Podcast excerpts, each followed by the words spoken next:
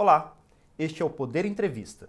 Eu sou Douglas Rodrigues, repórter do Poder 360 e vou entrevistar o deputado federal Danilo Forte, do União Brasil do Ceará.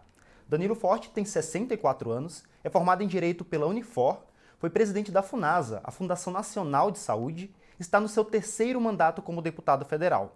Foi reeleito pela União Brasil no Ceará com 88 mil votos válidos. Danilo foi autor do projeto que limitou a cobrança do ICMS para combustíveis e energia. Deputado, obrigado por ter aceitado o convite. Obrigado, Douglas. É um prazer muito grande estar com vocês aqui no Poder 360. E eu agradeço também a todos os web espectadores que assistem a este programa. Essa entrevista está sendo gravada no estúdio do Poder 360, em Brasília, em 4 de novembro de 2022.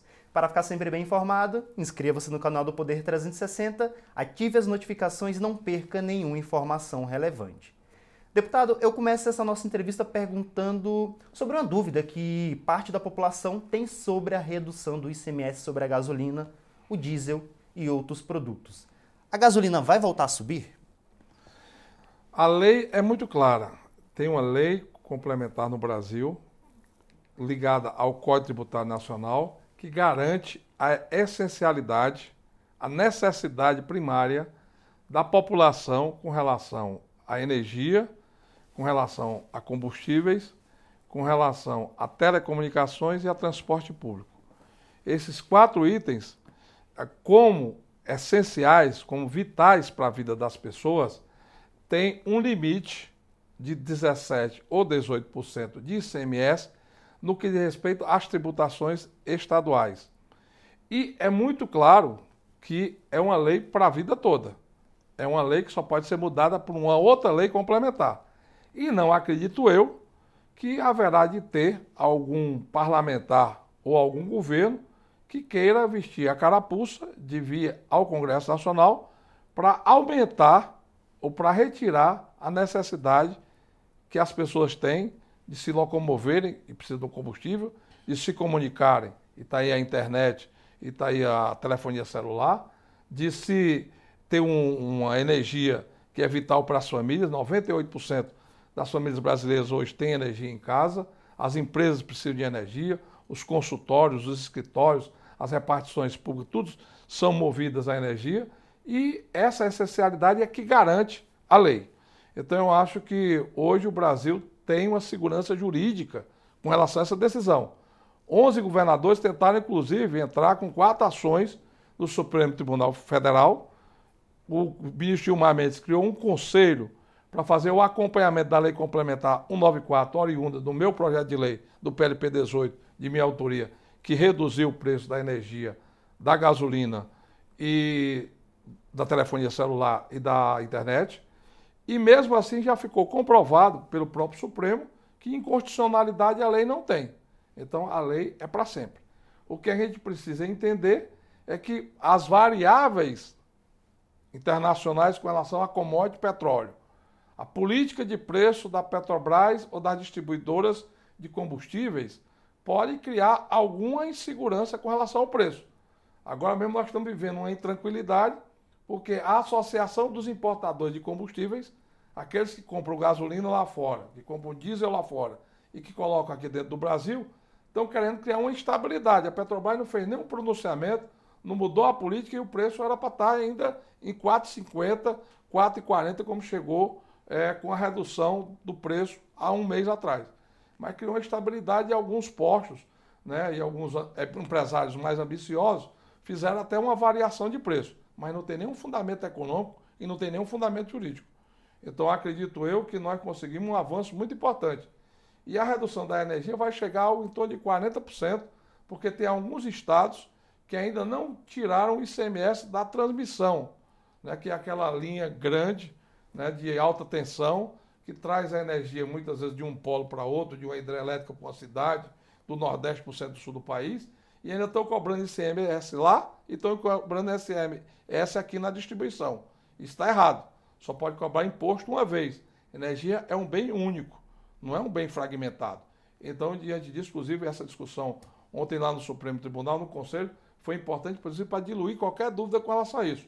E os governos também vão ter que vir, aqueles que ainda não reduziram, ainda vão ter que tirar o ICMS da transmissão, o que vai garantir também ainda uma diminuição ainda maior no preço da energia elétrica. Então, uhum. eu acho que é uma vitória do povo brasileiro. Foi a primeira vez que o Congresso Nacional votou uma lei para reduzir impostos. Eu fico muito feliz porque eu sou o autor do projeto de lei. E, ao mesmo tempo, isso, hoje, qualquer estabilidade pode, inclusive, reacender a chama da volta da inflação, da caristia.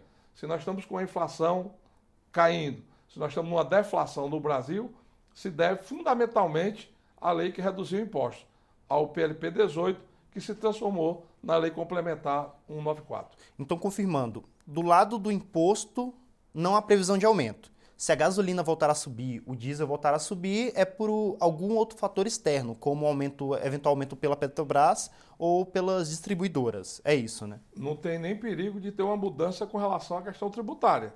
Né? A questão tributária está estabelecida. O ICMS máximo que pode ser cobrado é 18% ou 17%, dependendo da lei orgânica de cada estado. E já está no orçamento, inclusive, do ano que vem, as isenções né, que o governo federal fez de retirar PIS, CONFINS e CID do preço da gasolina. Então, isso, inclusive, já está na lei orçamentária do ano que vem. Então, do ponto de vista tributário, do ponto de vista fiscal, do ponto de vista dos impostos dos governos federal e estadual, não terá nenhuma alteração, uhum. a não ser alguma questão em função da, do comércio internacional, né, alguma função da questão da, da guerra ou de mudança de política de formação de preço, principalmente por parte da Petrobras, que ainda tem um monopólio real né, de é, é, refino no Brasil, de gasolina. Porque, inclusive, no diesel nós dependemos agora 23, 25% de importação. Uhum. É, alguns governadores têm reclamado da redução do tributo porque o ICMS é a principal fonte de arrecadação dos estados. É como o senhor disse, o Supremo criou um grupo de trabalho para poder tratar sobre o tema. Como é que estão essas negociações? De fato, é, não foi comprovada ainda uma queda de arrecadação no que diz respeito ao total do ICMS superior a 5%. Porque, de fato, quando você diminui a conta da energia, diminui a conta da gasolina, automaticamente você aumenta o consumo de outros produtos. Né? Aumenta a venda de cerveja, aumenta a venda do supermercado, aumenta a venda da farmácia, aumenta a venda da, da confecção, da roupa. Então, quer dizer, você tem uma mudança de fontes de arrecadação. Por exemplo, um, houve um crescimento muito grande da arrecadação do imposto de renda no Brasil, então houve um aumento do repasse das transferências do governo federal para os governos estaduais e para os municípios. Houve um aumento do ISS, que é o Imposto sobre Serviço, nas, nos grandes centros urbanos, as grandes cidades, porque as pessoas passaram a consumir mais serviços. Né? Então você tem que fazer uma equalização nessa conta. É lógico que tem alguns estados em que esses quatro itens representam mais de 80% das suas fontes de arrecadação. E eles não têm como fazer uma reengenharia tributária.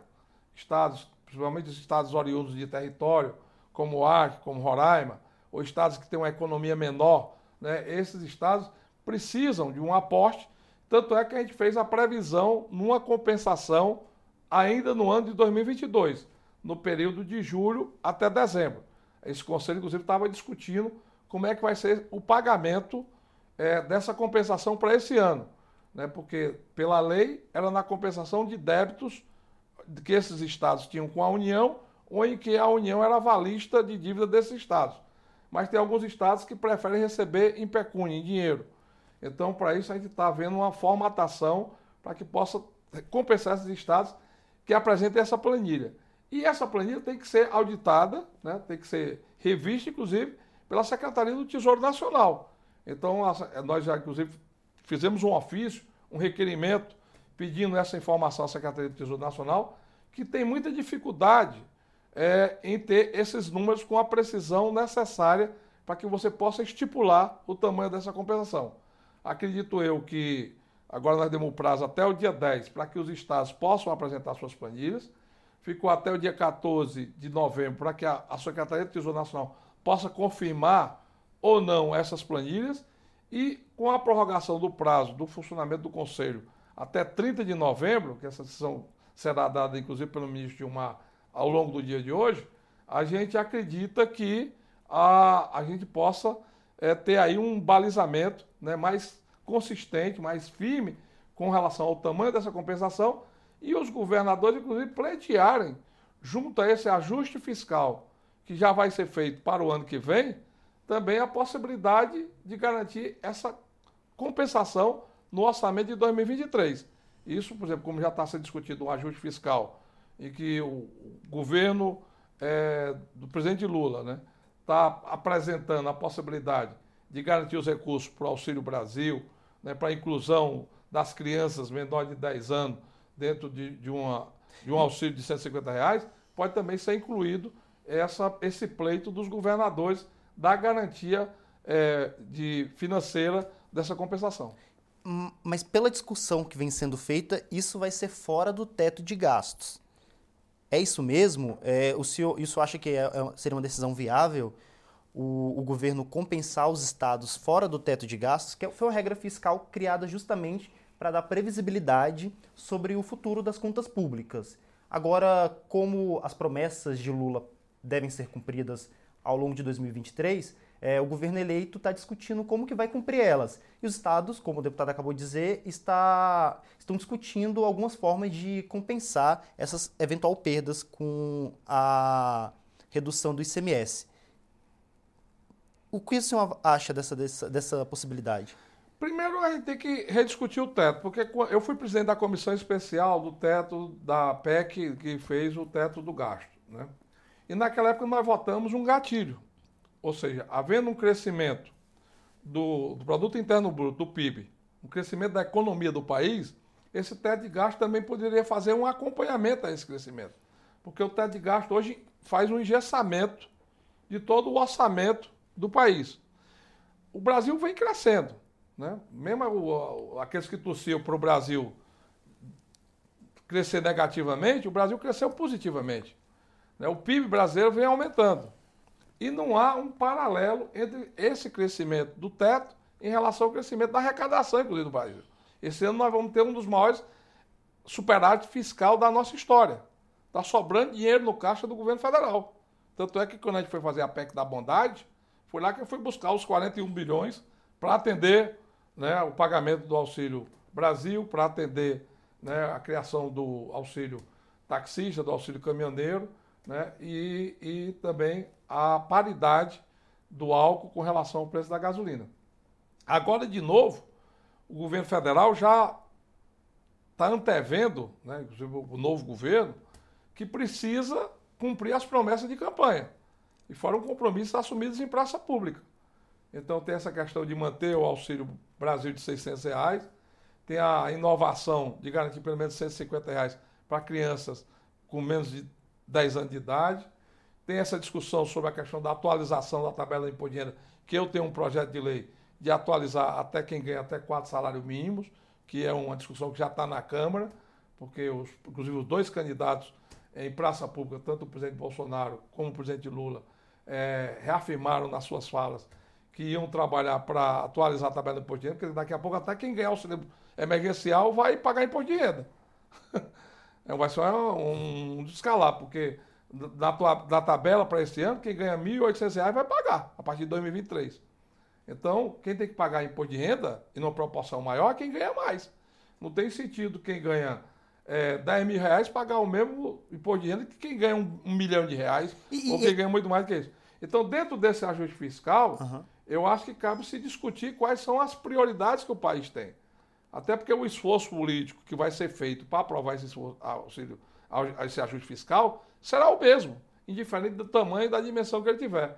E que já está precificado pelo mercado financeiro, até porque teve um crescimento de arrecadação muito grande, e a curva da dívida PIB, da relação dívida PIB do Brasil, foi dos grandes países do mundo, das, grandes, das 20 maiores economias do mundo, a única que está decrescendo, que está caindo, é a do Brasil. Os outros países, durante a pandemia e com esse problema da guerra, tiveram um crescimento das suas dívidas internas, das suas dívidas públicas. O Brasil diminuiu. Então, eu acho que é preciso ter um equilíbrio com relação a isso. E a própria questão da âncora fiscal no teto do gasto pode ser ampliada. Então, a gente pode até discutir a, a, volta do gatilho que foi vetada lá na época do presidente Michel Temer. Que seria esse do PIB. Então, o teto continuaria, só que mudaria a fórmula do cálculo do teto. Ele poderia ter uma evolução na proporção que vai aumentando o PIB do país, que vai aumentando a geração de riqueza do país, porque mantém a estabilidade. E você podia ter um parâmetro ali, né, porque as despesas também aumentam. E outra coisa, num país como o Brasil, o investimento público é muito importante para fazer a economia crescer. No que diz respeito à questão da construção civil. O governo tem um compromisso do, da retomada do programa Minha Casa Minha Vida, né, que virou Casa Verde e Amarela. Então, para isso, precisa de recurso. Para ter recurso, precisa de orçamento. Para ter orçamento de novo, tem que caber dentro do engessamento do teto. Então, eu acho que e isso gera emprego, isso gera riqueza, né, isso fortalece a, a indústria da construção civil, e que tem todos os seus segmentos, e que é a que mais gera emprego de forma imediata. Então, se a gente quer, inclusive, é, avançar numa política de geração de oportunidade para a população brasileira, a gente tem que garantir os, os investimentos. E, e esses investimentos não podem ficar tutelados eternamente a um teto limitador do gasto. O, Lula falou que queria acabar com o teto de gastos. É, o senhor disse que ele pode sofrer alguma mudança justamente para acomodar essas eventuais despesas. O PT aprovaria essa mudança? Como é que o senhor avalia esse lado? Porque eles sempre foram bastante resistentes. PT ele é muito resistente quando está na oposição e muito benevolente quando está no governo. Né? Ele foi contra a Constituinte, ele foi contra o Real e depois, no governo, ele fez uma política de expansão da base monetária e desenvolvimentista. Né? E foi por isso que o presidente Lula terminou tão bem né, o, seus, o seu segundo mandato, na opinião pública brasileira. Então, e, é, inclusive, essa votação que ele teve agora é muito reflexo do que ele né, fez do, do segundo governo dele. Então eu acho que agora, como governo, ele terá que pensar diferente. Né? Então, pensando diferente, ele vai ter que se adaptar às circunstâncias que a economia impõe. E a economia, nesse momento, ela impõe a necessidade de um ajuste fiscal. Né? Nós não podemos ter uma expansão é, de crescimento econômico, nós não podemos ter uma expansão de programas do governo, nós não podemos ter uma expansão de investimentos do governo se não tiver uma mudança com relação à lei do teto, que a lei do teto, inclusive, é constitucional. Ela está na Constituição. E por isso é que é necessário e urgente essa PEC. E no prazo que o Congresso Nacional tem, ela tem que ser votada até o dia 16 de dezembro, o que dá uma urgência ainda maior à necessidade da gente ver o que é essa PEC de fato, o tamanho dela, as necessidades também que o Congresso entende como prioridades para o Brasil, porque o Congresso, o Poder Legislativo no Brasil conseguiu uma autonomia né, uma independência muito grande. Então, agora, de fato, você tem né, a, os princípios constitucionais da autonomia e da harmonia entre os poderes mais consolidados. E a gente precisa, exatamente dentro dessa harmonia, construir um diálogo capaz de dar ao Brasil aquilo que ele precisa para fazer uma governabilidade no próximo, a partir de 2023. E o seu partido União Brasil, como que ele vai se posicionar nesse espectro político que vem se formando agora? É, para quem não sabe, a União Brasil é resultado da fusão do PSL com o Democratas. E é um dos maiores partidos da Câmara atualmente, né? União Brasil, num primeiro momento, faz junção em função de um processo eleitoral. Né? Tanto é que ele não é, determinou né, uma opção partidária com relação a, a candidaturas né, no segundo turno. No primeiro turno teve a, a, a candidata a presidente da Soraya, mas no segundo turno ficou todo mundo liberado conforme as suas conveniências estaduais. O União Brasil tem é, um embasamento desenvolvimentista. O União Brasil tem uma política com relação à redução da carga tributária muito forte. Nós temos uma compreensão muito clara que é necessário reduzir imposto. E é por isso que nós tivemos o apoio. Eu fui o autor do projeto que reduziu os impostos dos combustíveis e da energia. O relator foi o líder do partido, é o Nascimento, que é o nosso líder, deputado federal pela Bahia. Nós temos é, nessa preocupação a atualização da tabela do imposto de renda para quem ganha até quatro salários mínimos, a isenção, como também uma questão importante para ser incluída dentro do próximo ajuste fiscal, porque é inadmissível que quem ganha pouco pague essa conta num país tão rico como o Brasil e com tantos bilionários né, no país e com a carga tributária tão distorcida como tem o Brasil, nós não podemos punir né, os assalariados. No meu estado, no estado do Ceará, 82% dos assalariados com carteira assinada ganham menos de dois salários mínimos. e vão pagar imposto de renda, está errado isso. Né? Então, é, quem tem que pagar imposto de renda é quem tem renda. Então, a União Brasil tem muita clareza com relação a isso. E dentro desse contexto, nós, inclusive, já fizemos uma primeira reunião com a nova bancada. Né? O líder Elmar, inclusive, marcou para depois do dia 15 agora de novembro uma segunda reunião para a gente já discutir pauta legislativa. O nosso, a nossa composição e a nossa busca de governabilidade é em cima de uma pauta legislativa, é em cima de uma pauta política. Né? Isso está muito claro para todos nós. Nós não estamos aqui brigando por espaço nem cargo dentro de governo. O que nós estamos dizendo para o Brasil é que a gente precisa ajustar o Brasil para esse novo momento e garantir a autonomia e a independência do Poder Legislativo, que foi uma conquista muito importante que o Poder Legislativo teve. Então, dentro dessa composição, somos 100% abertos ao diálogo, até porque o parlamento é a casa do diálogo, senão não era parlamento. E, por outro lado, também nós temos convicções muito claras do papel e da importância que uma bancada com 60 deputados e 100 senadores e 10 senadores tem. Então, eu acho que isso é importante, inclusive, nesse debate. E nós vamos incluir, lógico, naturalmente, dentro da discussão do parlamento, aquelas prioridades que a bancada assim entender que são importantes para o país. E União Brasil ele caminha para criar uma federação, ou seja, uma aliança junto com o PP de Arthur Lira, né? Dentro do jogo do Congresso, é necessário ter força para, inclusive, fazer as indicações para a disputa dos cargos da mesa, para as comissões temáticas, né, para as relatorias mais importantes. E aí é natural que aqueles que pensem parecido e que se harmonizem formem seus blocos. Né? Tem geralmente o bloco da esquerda, né? pode ter o bloco mais à direita mais radical, e nós estamos no campo do centro, né? do centro democrático. Então, dentro do campo do centro democrático, é natural que se componha. E tanto o PP, como União Brasil, como republicanos, têm um entendimento, também parte significativa do PL, da necessidade necessidade dessa unidade para poder, inclusive, garantir os espaços que serão disputados dentro do Congresso Nacional. Então, eu acho que é, fusão não cabe, até porque nós estamos vindo uma fusão e a lei é, só pode modificar a fusão depois de quatro anos de existência da primeira fusão, né, do que foi o PSL com o DEM, mas cabe uma federação, cabe um blocão, né, cabe aí uma decisão que possa abrigar né, e possa construir e consolidar uma base legislativa que é muito importante nesse momento de afirmação do Congresso Nacional. Então, acho que naquilo que a gente puder contribuir para essa unidade e para esse conforto, inclusive, que a bancada precisa ter para ter espaço é, nessas instâncias de poder que o Congresso Nacional tem, é muito importante. Uhum, perfeito. E agora, caminhando para a reta final da entrevista, é, deputado, nós vamos fazer um momento pinga-fogo do Poder 360, no qual eu farei perguntas sobre temas importantes da política é, e eu gostaria que o senhor respondesse de forma sucinta. O senhor é a favor ou contra uma flexibilização da lei sobre aborto? É, hoje o aborto ele é permitido em caso de estupro, risco à vida da mulher ou é, anencefalia do feto. O aborto tem que ser tratado como uma questão de saúde pública e como uma questão de, de, de penal. Né? Eu acho que o Congresso tem que caminhar para definir né, a, a, a, política que o país precisa ter com relação a essa questão. Então, eu acho que isso é um debate que a sociedade brasileira precisa ter. Por princípio cristão, eu sou contra.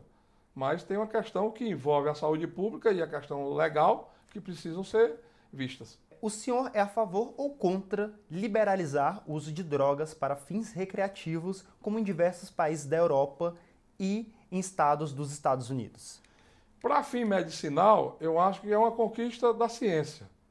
Para fins recreativos, eu, eu, tenho, eu tenho um pé atrás. Eu, não é que eu seja careta, nem seja conservador, mas eu acho que a droga ela pode dar, levar ao descaminho né? E eu já fui jovem e perdi amigos para a droga, e eu sei a perversidade que uma liberaliza liberalização né, do consumo pode trazer de maléfico para as famílias e para a sociedade brasileira. Uhum. Então, no que diz respeito à questão medicinal, eu acho que ela pode ser usada sim para bens da saúde das pessoas. Agora, para a questão de recreativo, eu acho que nós não temos ainda uma consciência coletiva com relação a isso. O senhor é a favor ou contra cotas para minorias em universidade? Eu acho que todo sistema de cota cria dependência. Né? Eu acho que ela diminui a concorrência, diminui o estímulo à competitividade e que as cotas poderiam ser muito mais em função da questão econômica do que da questão da cor da pele.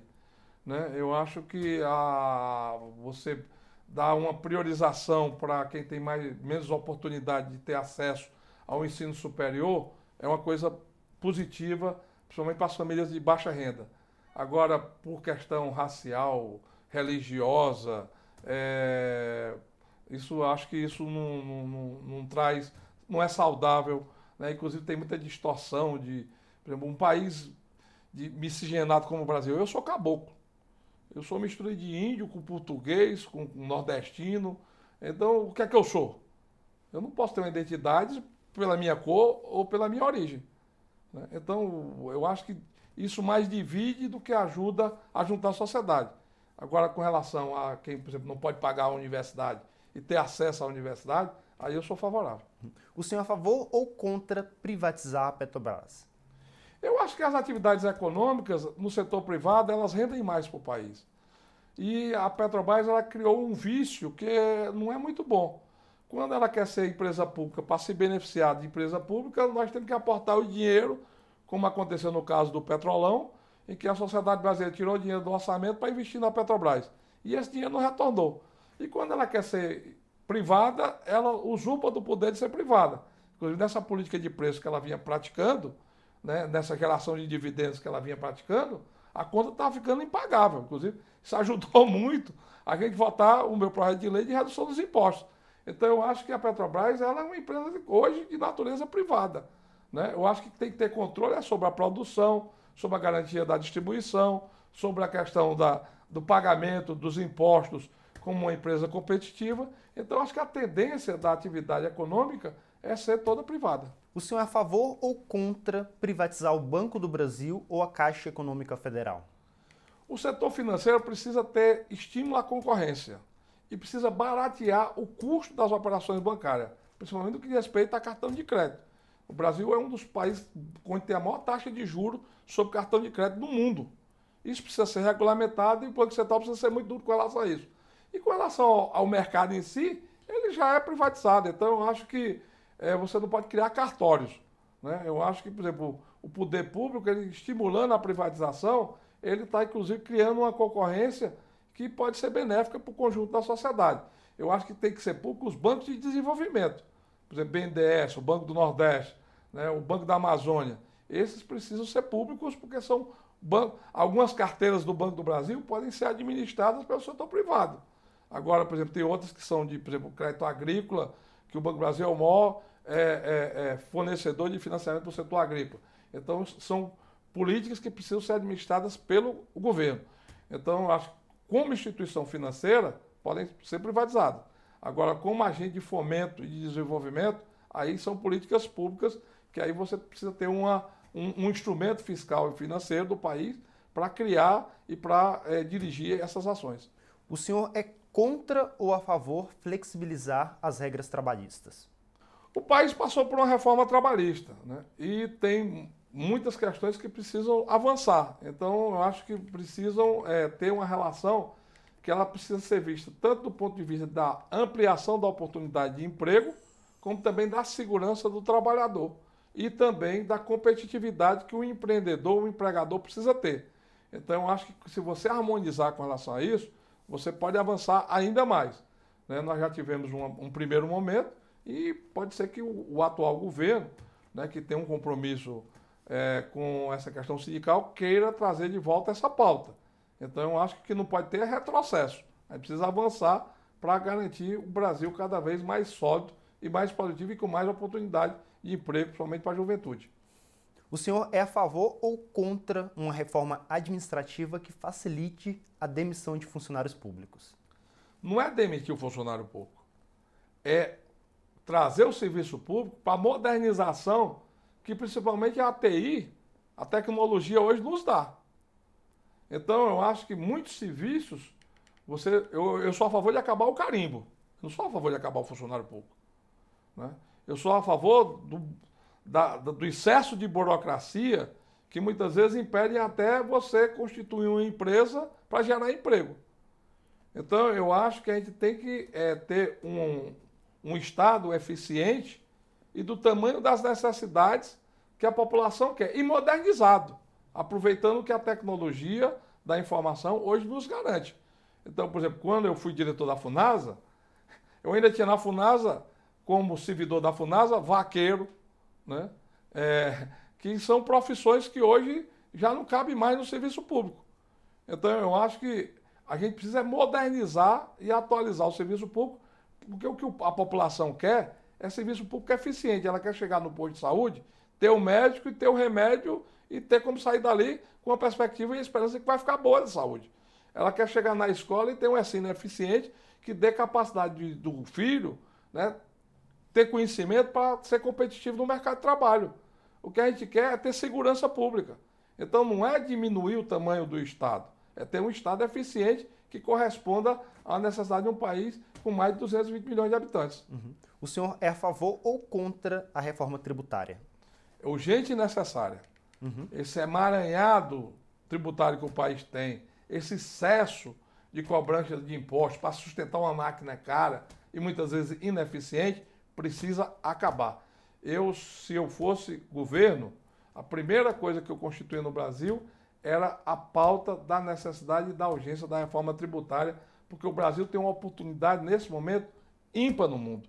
O mundo da energia limpa, o mundo da economia verde, o mundo que a Europa hoje precisa é, rever toda a sua questão energética e pode ter no hidrogênio verde produzido no Nordeste brasileiro uma escapatória para a dependência da, da Rússia, é uma alternativa, é uma oportunidade que poucas vezes na história nós vimos.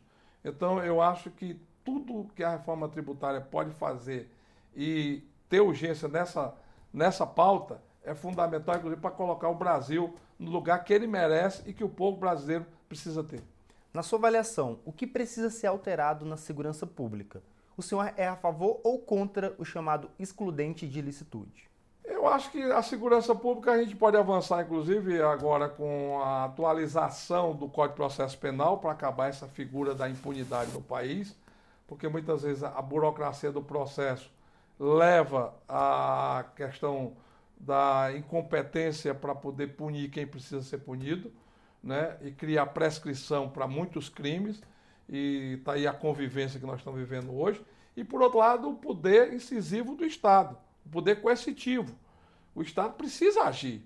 Né? Nós não podemos deixar como é que está hoje. Por exemplo, o meu Estado hoje tem cidades dominadas pelas facções criminosas, né? inclusive crescendo no ambiente político.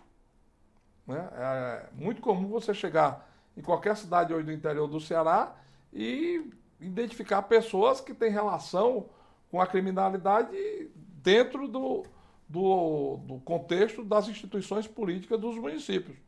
Então eu acho que isso é uma preocupação que a sociedade brasileira precisa ter. E para combater isso, nós precisamos ter eficiência legal nas leis e precisamos ter poder coercitivo de enfrentamento com o crime. Então a gente precisa fortalecer a área de segurança com tecnologia e com gente capacitada e com capacidade de enfrentamento, e nós precisamos ter lei para botar na cadeia os bandidos. O senhor acha possível promover a preservação ao mesmo tempo desenvolvimento econômico da Amazônia? Como? A sustentabilidade da Amazônia é uma necessidade que o mundo tem. E o Brasil precisa usar essa necessidade que o mundo tem a seu favor. Né? Então eu acho que a preservação ela precisa ser feita, mas o, o desenvolvimento né, da biotecnologia, o desenvolvimento da ciência, né, a aptidão para a vocação econômica que a Amazônia precisa ter, precisa também ter ser garantida. Né? Nós não podemos ser o pulmão do mundo e o mundo, ao mesmo tempo, não investir no, naquilo que é necessário para sua preservação. E aproveitar o potencial agrícola que o Brasil tem e a agroindústria, e agora o advento da energia limpa e renovável, que no Nordeste é a energia mais barata do mundo, a menos de 30 dólares o mega, watt. Trazer isso, inclusive, para uma política de irrigação nos oásis que o Nordeste brasileiro tem. E dar isso uma competitividade para o Brasil, que hoje já é o segundo maior produtor de alimento do mundo, também é importante. Então a gente não pode criminalizar uma atividade econômica do Brasil em função da preservação da Amazônia. São biomas distintos que precisam ter políticas distintas. E o mundo precisa entender isso. Né? Então eu acho que a gente pode compartilhar da preservação da Amazônia e do crescimento econômico do país, mas tendo com muita clareza qual o papel e qual é a área de atuação de cada um. E chega ao final essa edição do Poder Entrevista. Em nome do jornal digital Poder 360, eu agradeço ao Danilo Forte. Muito obrigado mais a vocês, Douglas, e a todos que fazem o Poder 360 e a esperança de que o Brasil possa dar uma vida melhor para todos os seus filhos e filhas. Agradeço também a todos os web espectadores que assistiram a este programa. Essa entrevista foi gravada no estúdio do Poder 360, em Brasília, em 4 de novembro de 2022. E para ficar sempre bem informado, inscreva-se no canal do Poder 360, ative as notificações e não perca nenhuma informação relevante. Muito obrigado, até a próxima.